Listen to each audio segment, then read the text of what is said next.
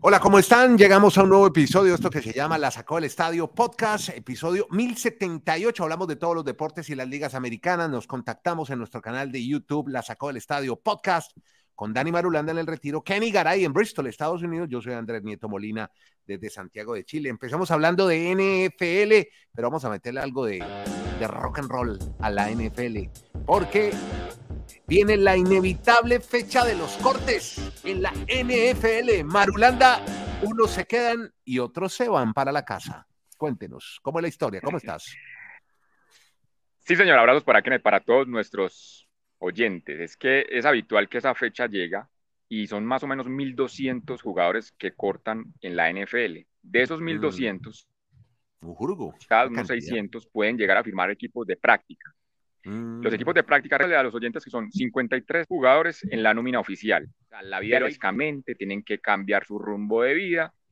Y entre esas historias contemos algunas rápidas, Andrés Kenneth. Por favor. Por ejemplo, el caso de Isaac Alarcón, mm. El mexicano. Cortijo hasta la zona. Lo ha cortado los Dallas Cowboys. Ah, ¿qué pasó, hombre?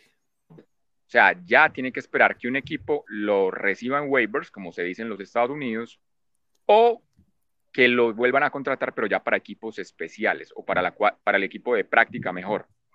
Entonces le han dicho en la gerencia, venga, no se vaya muy lejos de Dallas, que de pronto lo llamamos al equipo de, de práctica, pero no va a quedar oficialmente en la nómina de 53. Otro caso particular, por ejemplo, es de un muchacho que se llama Josh Pederson. Y uno dice, bueno, como dice Nieto y como digo yo, un tal Josh Pederson. Pero cuando dicen que es que Josh Pederson juega, jugaba con los Jaguars, y mm. resulta que es el hijo del, del entrenador del equipo. Y el papá le dijo, mi hijo, pues lo siento, pero no queda en el equipo. O sea, ni siquiera teniendo al papá como el que toma las decisiones, le dio el talento a este ala cerrada para que hace con Jacksonville Jaguars. Otro caso particular, por ejemplo, el de los Patriots. No entiendo, Garay, y usted va a opinar, ¿qué estará pensando Bill Belichick? Cortó a los, a los dos suplentes de Mac Jones. O sea, en este momento los Patriots no tienen sino un quarterback cortaron al suplente y al suplente del suplente. Eso quiere decir que van a llamar en la agencia libre a quién sabe qué correctback, porque es muy particular esa situación. Y una rápida para que ahora nos hable, creo que lo de Damar Hanley. La historia de Luke Henley es un chico nacido en Australia, ya tiene 30 años de edad. Él trabaja o tiene una, una, empresa donde hacen tatuajes, o sea, en, Indonesia. Se dedica al mundo de los tatuajes. Pero en una de mm. sus locuras le dio por viajar a Estados Unidos se enroló en una universidad, primero en San Diego, luego consiguió una transferencia a la Universidad de Miami, se volvió un punter, o sea, el que despeja eh, las patadas. ¿Y cómo les parece que se presentó a la práctica de los Saints de New Orleans y quedó en el equipo, quedó ah, en los 53? El australiano va a ser novato a los 30 años de edad en la NFL. Normalmente los novatos van a los 22 años, pero este muchacho con 30 años va a ser el punter oficial en el equipo de los Saints. Algunas de las historias que uno puede contar son muchas, son múltiples las que dan este día de mm. cortes de la NFL, pero en algunas destacadas que queremos contar acá para nuestros oyentes. Perfecto, señor. Bueno, y hablando de eso, pues la más linda de todas tiene que ver con Damar Hamlin, y eso nos va a hablar Kenny Garay, que después de, pues hombre, después de resucitar, podríamos decir así, 239 días después de resucitar, lo incluyen en el equipo de Buffalo al señor Hamlin. Qué, qué bien por Hamlin eh, viejo Kenny, ¿cómo anda, hombre, en Bristol, Connecticut? Le prometo, don Andrés, que mañana vengo bien peluqueado. Eso sí se lo prometo, se lo garantizo. va para la peluquería. Ayer, como Dani estuvo en peluquería, antier. No, Dani, está, Dani está hecho un figurín. Eh, antes de hablarle de Damar Handling, simplemente adicionar, si le parece, Andrés, Por eh, favor. algo de lo de Isaac Alarcón. Hombre, Mike McCarthy dijo una verdad que, que puede sonar a fuerte, pero que definitivamente puede tocarle lo profundo de su alma, de su corazón, de Isaac Alarcón, de su ser. Dijo, hombre, se demoró mucho en pasar de la línea ofensiva a la línea defensiva. Él tiene mucho más talento en defensa, pero lamentablemente ahora nos quedamos sin cupo para él. O sea, eh, va bien, va bien encaminado y por ahí lo firman, como dice Dani, en el equipo de práctica. Es más, eh, ante la llegada de Lance tuvieron que dejar ir a Greer, que va a estar en el equipo de práctica de los Cardinals de Arizona, pero Greer era de los favoritos de Mike McCarthy e inclusive terminó diciendo que a él le hubiera gustado tener cuatro quarterbacks, pero se queda con las ganas porque no hay mercado en ningún equipo para tener cuatro quarterbacks. Él quería quedarse con Greer, pero le impusieron la llegada de Lance, lo cual indica que los Cowboys de Dallas están pensando ya en el futuro. Y lo de Amar Hamlin, como usted bien decía, Andrés, el hombre, que el hombre que estuvo muerto prácticamente, eh, lo tuvieron que resucitar. Volvió a vivir. Volvió a vivir y hace el corte entre los 53 jugadores. Damar Hamlin, después de que reveló la plantilla final para la temporada regular, los Bills de Buffalo está entonces Hamlin en el equipo. El gerente general Brandon Bean ha enfatizado que aún se pueden hacer cambios en la plantilla antes de que los Bills abran su temporada contra los Jets de Nueva York el 11 de septiembre. Lo que es innegable es el coraje de Hamlin, que ha demostrado alcanzar este hito de su regreso, recuperando un papel de reserva detrás de los titulares que son Mika Hyde y Jordan Poyer. Así pues que Damar Hamlin va a estar en el equipo, lo que comenzó como un tema nacional de oraciones por Hamlin se ha convertido en elogios para Hamlin, quien dejó de lado los indicios de inquietud en cada paso de su recuperación y lo vieron lo suficientemente apto para estar entre los 53.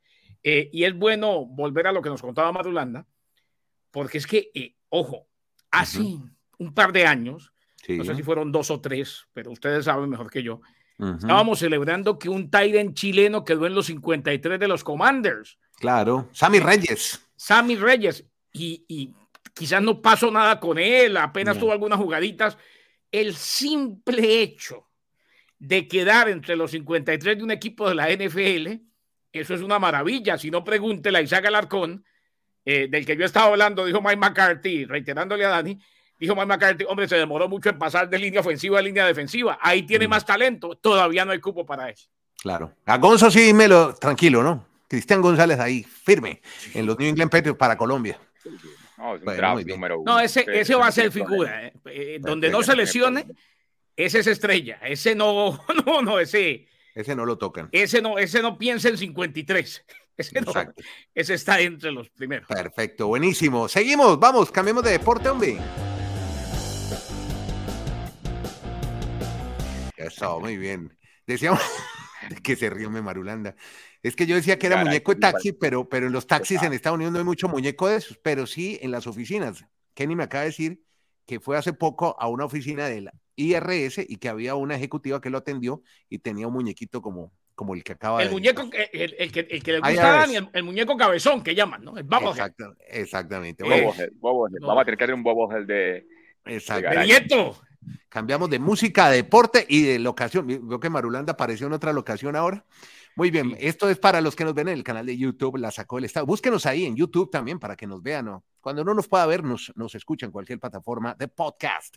Porque por ahora, Alex Cobb se quedó a un out de conseguir el famoso no-hitter. Igual, los gigantes le ganaron a los rojos, pero los detalles los tiene Dani Marulanda ahora desde el campo de fútbol. Andrés, qué drama el que vivió Alex Cobb, el lanzador de los gigantes de San Francisco lo está, reseñando. 26 out llevaba sin permitir hit. La noche iba a ser histórica para él. Es más, ¿sabe qué me siento anoche? Que yo les iba a avisar. Normalmente yo les aviso en el grupo de WhatsApp de este podcast. Cuando están en los últimos tres outs para hacer un juego de no-hitter. Y no sé por qué no, no les avisé. Si les hubiera avisado, de pronto lo hubieran visto. Pero lamentablemente, en el out 27 que iban a sacar, hombre, salió una línea por todo entre jardín central y el jardín derecho y no la pudo capturar el jardinero y se le acabó el no-hitter a Alex Cobb. En la mm. última oportunidad ah, se quedó, le dejaron terminar el juego, pues lo hizo, lo hizo completo, pero incluso hasta le anotaron carrera. O sea, de estar en no-hitter hasta permitió carrera al final con ese hit que le conectaron y pues no le quedó la hazaña a este pitcher de los San Francisco Giants. Estuvo muy, muy cerca, pero en el último out no lo pudo lograr. Bueno, siempre hay una. Usted sabe, usted se acuerda del Mundial de Atletismo que Yulimar eh, Rojas gana la medalla en el salto triple en el último intento porque iba a perder por primera vez. Bueno, siempre hay una. Siempre Ahorita en el de Budapest, ¿no? Exactamente. Siempre queda una última bala en la recámara.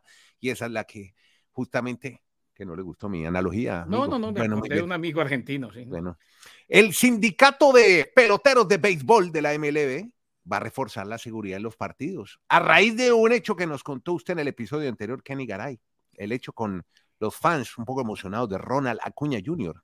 Cuéntenos la historia, el rollete. Es que le cuento que ese, eh, preocupante. Mm, recordemos inclusive que el fin de semana o en alguna ocasión también se ha dado eh, tiroteos a las afueras de los estadios. ¿eh? o sea, eso ha pasado.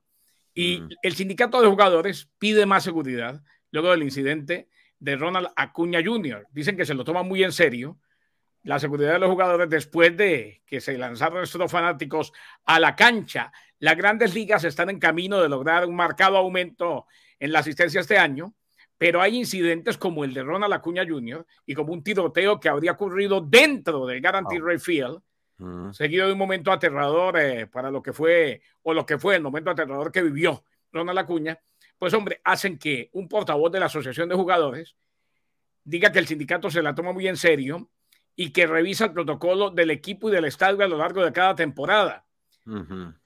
Eh, ahora lo que hay que hacer es revisar los protocolos una vez más y tratar de ajustar.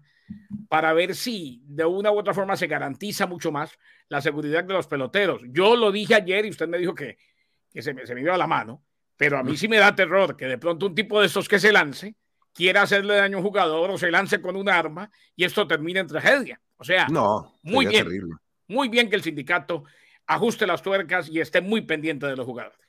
Bueno, óigame, mm, vea, ya que lo tengo aquí, a Josh Donaldson no sigue más en los Yankees de Nueva York, ¿no? Que, oiga, a mí me impresiona es que el tipo va a seguir ganando lo mismo, así, y queda gente libre le siguen pagando el mismo salario. Claro. Qué malos negocios hacen a veces los equipos. Pero no, es que en este caso, en este caso más que el mal negocio es que el sindicato del béisbol es muy poderoso. No, sí, pero, ah, ok. Ah, y entonces, los equipos? Eh, los contratos garantizados. no me deja mentir eh, Dani Marulanda. O sea, la cantidad de plata que se pierde en un jugador como Donaldson, que estuvo lesionado y que cuando estuvo en el campo tampoco rindió y fue el que por el que sale el famoso pelotero colombiano Gio Urchela, hermano, sale para darle paso a Donaldson y lo de Donaldson fue un verdadero petardo. Preguntaba Dani Marulanda en esas conversaciones de WhatsApp, ahora que tiene su problema, su lesión en la pelvis, que siga pelvis Presley, ¿no? Viste que se fue Donaldson, ¿no? De los Yankees, Dani, y, y ya no va más. Bueno, los Yankees lo dejaron en libertad a este tercera base, George Donaldson. Eh, corto y decepcionante, se puede decir, lo que pasó con Donaldson y los Yankees de Nueva York. Había sido adquirido procedente de los Twins de Minnesota en un canje poco después del final del cierre patronal en marzo del 2022.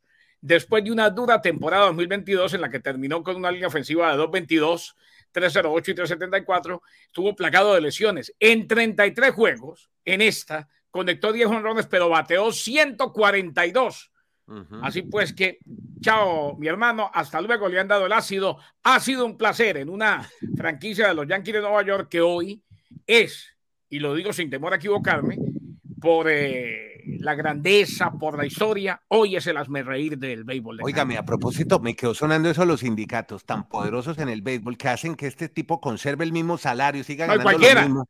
No, cualquiera. No, estoy pensando en lo del sindicato ahora de guionistas en Hollywood. Mire qué sindicato tan poderoso que tiene paralizado toda la industria del cine.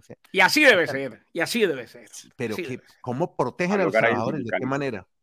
Así debe ah. ser. Bueno, que lo mío, lo, mío es cuello azul, clase, clase trabajadora. ¿Cómo es que dice Garay? Es un fracaso, tote lo del señor Donaldson. Increíble lo mal que le fue a los Yankees. Total, sí, ya, ya con algunos años de experiencia. Bueno, eh, Marulanda, ya que aparece por acá, estamos en el Mundial de Baloncesto. Recuérdame una buena noticia para usted que tiene que ver con los panamericanos. Claro, pero es, exacto, hablemos ahora de eso. no, pero vamos con Mundial de Baloncesto, en que se realizan en Japón, Filipinas y Tailandia. En Filipinas, oiga, el, equipo de baloncesto de Estados Unidos lo dirige un tal Steve Kerr, ¿no? Sí, claro. ¿Y saben quién es su asistente, no? No, no. Viene de Miami. ¿Quién? ¿Quién? Viene de Miami, un tal Spoelstra. Claro, asistente de Steve Kerr, ¿qué tal esa nómina? Yo le cuento una cosa, aquí, ah. aquí, aquí importa muy poquito esa selección. Pero, pero, pero, pero, pero jugadores NBA, está su amigo banquero ahí jugando. Pero bueno, en todo caso, ahí vienen ganando, dominando, lo mismo los españoles, pero ya hay sorpresas, Dani, en el Mundial de Baloncesto. ¿Y sabe qué clásico quiero ver yo antes de que venga Dani? El del viernes. Dominicana, Puerto Rico. Ese sí va a ser un partidazo. Buenísimo. Pues esa es la novedad. Arranquemos por ahí, Andrés. Ya terminó la fase de grupos. Clasificaron obviamente dos por cada grupo. Hay 16 para la siguiente fase, aunque es un, un mundial muy particular porque los eliminados también siguen jugando. O sea, les dan otros dos partiditos como para que no se vayan tan rápido. Pero los que van por el título, lo más representativo es lo de República Dominicana. Es la primera vez en la historia que los dominicanos ganan los tres partidos de una fase de grupos. Y en cuanto a favoritos, avanzó Estados Unidos, avanzó España, Alemania, Australia. El único favorito que ya, ya habíamos contado en el podcast que se quedó por fuera fue la selección francesa. De resto, todos van en el camino que estaba pensado, excepto pues lo de Francia, y este fin de semana arrancan esa fase de, no de octavos de final, es otra fase de grupos, pero después arrancarán los cuartos, las semifinales y la final hasta el 10 de septiembre. Ah, es otra, es otra. Yo pensé que me iba a atropellar un carro. No, qué bueno, qué bueno que lo aclara. Qué bueno que lo aclara Madulanda. Es, es otra fase de grupos entonces, no hay eliminación directa todavía, porque se viene ese partidazo se viene ese partidazo Puerto Rico Dominicana y Dominicana clasificó invicta en esta fase de grupos y en la República Dominicana hay una manía, una Carl Anthony Towns manía impresionante. Ah, sí, mire. No, no, no, eso lo tienen bailando merengue. Eh, lo único que falta es que la inteligencia artificial lo haga hablar español y que diga que lo que, pero que... Bueno, antes de hablar de, la gimnasia, mire, es que está el abierto de los Estados Unidos disputándose, pero hay algo que me ha llamado mucho la atención con un par de tenistas. Una es una griega, Dani Marulanda la debe conocer muy bien, María Zakari, que fue eliminada en primera ronda. No viene siendo una buena campaña esta tenista, pero lo peor es que ayer se derrumbó en plena rueda de prensa. No me diga. Sí, y dijo, entre otras, necesito parar. Dijo, lo que estaba claro es que si no era capaz de ponerle presión a la hora de estar sus servicios. Aquí todo el mundo tiene mucho nivel para jugar, todas son capaces de un nivel muy alto. Actualmente hay grandes jugadoras, ella es una de las que mejor sacan, pero el problema está, dice que tuvo algunas oportunidades de ganar, pero que quizás se equivocó. Pero ante todo, ha planteado la posibilidad de no seguir jugando tenis. No sé lo que va a pasar aquí. En adelante es un futuro incierto. No sé si voy a tomarme un tiempo de descanso o tal vez necesite parar. Estoy sufriendo en la cancha, dijo la tenista griega, pero no puedo tomar esa decisión ahora. Mi mente ahora mismo no tiene las cosas claras. Estoy constantemente trabajando para mejorar. Ese es un caso. Y el otro es de otro tenista que no veíamos bien, que era el Peque Schwarzman. También se quejó, o, o más que quejarse, dice que está jugando muy mal y dice que seguramente es un problema mental. Y eso coincide con una carta, y aquí déjeme relacionarlo con, el, con la música. Hoy el cantante Juanes ha publicado también en Instagram una carta donde habla de su depresión, de su salud mental. Dice, el éxito profesional no garantiza la felicidad. Nada, no garantiza nada. yo tenía todo en la vida, tenía una gira completa, tenía pero no, no era capaz, no podía seguir avanzando. Y dice que se refugió en su familia, para un tiempo y que eso le ayudó. Es que ahora. Que, sufre que no es capaz de mirarse al espejo. Juanes, María Zacari y el Peque Schwarzman. Es que ahora nos estamos dando cuenta que, que no es por lo que tengas, ni por, ni por el carro que tengas parqueado, ni porque ya pagaste la casa, ni porque tienes mansión. No, eh, la depresión muchas veces viene por estrés de repetir mucho lo mismo, de estar al, nivel más alto en diferentes actividades de la vida, no solo del deporte, y tiene que ver con un desbalance químico. natural del cuerpo, o sea, no se, no se liberan los niveles de serotonina claro. por tanto estrés. Cuando se baja el estrés, vuelve a liberar bien la serotonina y, y, es, o sea, tiene algo, tiene mucho que ver con un desbalance químico debido a muchas presiones. No necesariamente con que no es que yo soy feliz porque, porque me hicieron gerente del banco, no, eso no Exacto, exacto. Pero entonces, ¿a qué vamos? Eso le da a todo el mundo y es muy común hoy. O sea, no hay que preocuparse. Yo creo que fue común siempre, sino que antes teníamos el tabú. Se está visibilizando más. Y uno admira a estos, a estos deportistas, o a estos músicos que tienen la valentía de contarlo públicamente. Y así seguramente le van a ayudar a muchas personas. Pero bueno, ahora sí el caso de Simón Biles, pasó por la no, no, no, no, venga, venga, yo lo del tenis, porque estamos en lo del tenis. el tenis. Es muy bien lo que ustedes comentan, muy bien que se pongan la paz. Hay que tener la valentía que es que para hacer de hechos hay que pasar muchas duras. O sea, no estamos jugando aquí en esta cancha de tenis, a ver, yo las muestro, que es el patio de la casa. No, están jugando en el primer nivel del mundo.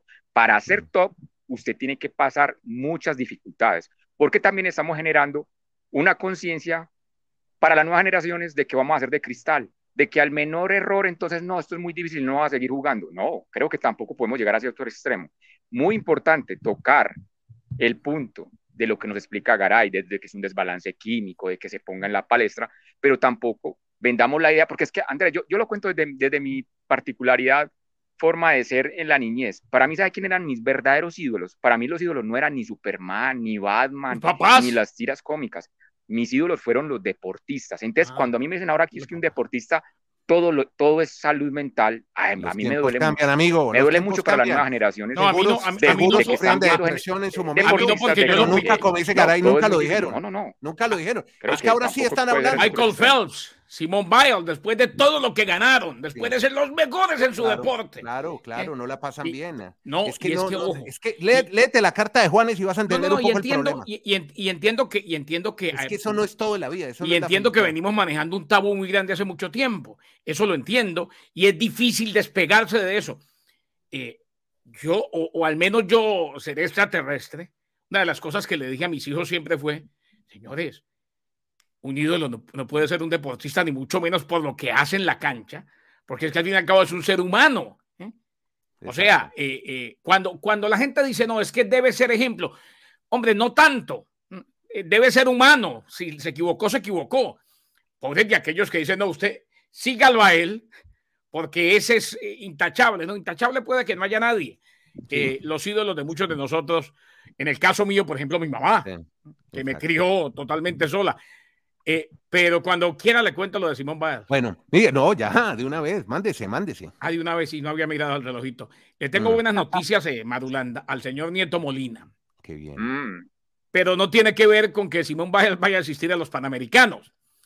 Resulta que a Simón Biles no la inscribieron en el Mundial de Amberes, en el Mundial de Bélgica. Mm. Los mundiales son clasificatorios para los Juegos Olímpicos de París, pero aquellos países que clasifican al equipo completo pueden cambiar la formación de cara a la gran cita. O sea, en el caso de los Estados Unidos puede incorporar a Simón Biles, pero la que sí va a estar sí o sí en los Juegos Panamericanos. ¿Es quién? La vigente campeona del ah, mundo. Ah, qué bien. Rebeca Andrade, la brasileña. Mm, no va a estar en el Mundial y sí en los Juegos Panamericanos. Aquí la esperamos. Eh, lo, de, lo de Simón Biles, ahora que no fue incluida en el Mundial, existe la posibilidad de que vaya a los Juegos Panamericanos. Pero por ahora, Rebeca Andrade es la primera brasileña campeona absoluta del mundo y ya en los Juegos de Tokio se proclamó subcampeona olímpica. La gimnasta de 24 años confirmó que va a estar en los Panamericanos de Santiago, allá en el patio de su casa, don Andrés, a partir del 20 de octubre. Aquí nos esperamos. No, no desea desgastar en exceso sus rodillas, por lo cual eh, no va a estar en el Mundial, ha pasado ya por tres operaciones. Así cerramos entonces con, esto, con estos breves eh, análisis que hacemos también sobre un tema que se está tomando el deporte, el tema de la salud mental, las depresiones que sufren a todo nivel. Y estoy hablando de un tipo de cincuenta y pico años como Juanes, así como de los más jóvenes deportistas, glorias del deporte. Bueno, muy bien. Muchas gracias a Dani Marulanda en el campo de fútbol. Síganos en el canal de YouTube, La Sacó del Estadio, el podcast La Sacó del Estadio. Búsquenos así. Ahí van a encontrar siempre, todos los días, a Kenny Garay desde Bristol, Connecticut, a Andrés Nieto desde Santiago de Chile. Tengo un par de saludos aquí que nos dejan justamente en el canal de YouTube. Entonces, el primero de ellos, bueno, Moni Reyes, que siempre reporta sintonía desde México, dice, siempre profesionales, les mando muchos abrazos con caritas de corazones. Juan Agurto, buenas. Mis, ¿cómo les va? Un saludo de Connecticut, en Estados Unidos. Gracias por la información deportiva. Los Agurtos siempre escuchándolos y aportando al Popcast. Escribió pop como de pop. Marulanda, ¿lo sacaron de la casa? Se pregunta Juan Agurto. y es que, ojo, a Moni Reyes, además, le contestó a usted en el Twitter el tema de Alcalá. Está orgullosísima del ciclista mexicano que ganó el Tour del Avenir. Dijo, sí, Andrés, en definitiva, la, leí esta mañana, en definitiva estoy muy orgullosa. Eh, inclusive David Faitelson ya lo entrevistó en el canal de YouTube de él. Sí. Al chico Alcalá es que recordemos que David cubrió muchas vueltas a México. Inclusive eh, cuando lo conocí me habló de Oliverio Rincón, como uno de los, porque Oliverio ganó muchas veces en México. El terrible Oliver, le decían los narradores de ciclismo de la época.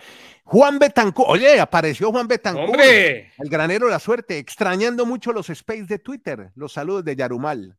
Sí, dice Moni, yo también los extraño mucho en los space de Twitter. Bueno, vamos a tener que retomarlo. Es que por agenda no, no hemos podido coincidir con, con todas estas leyendas.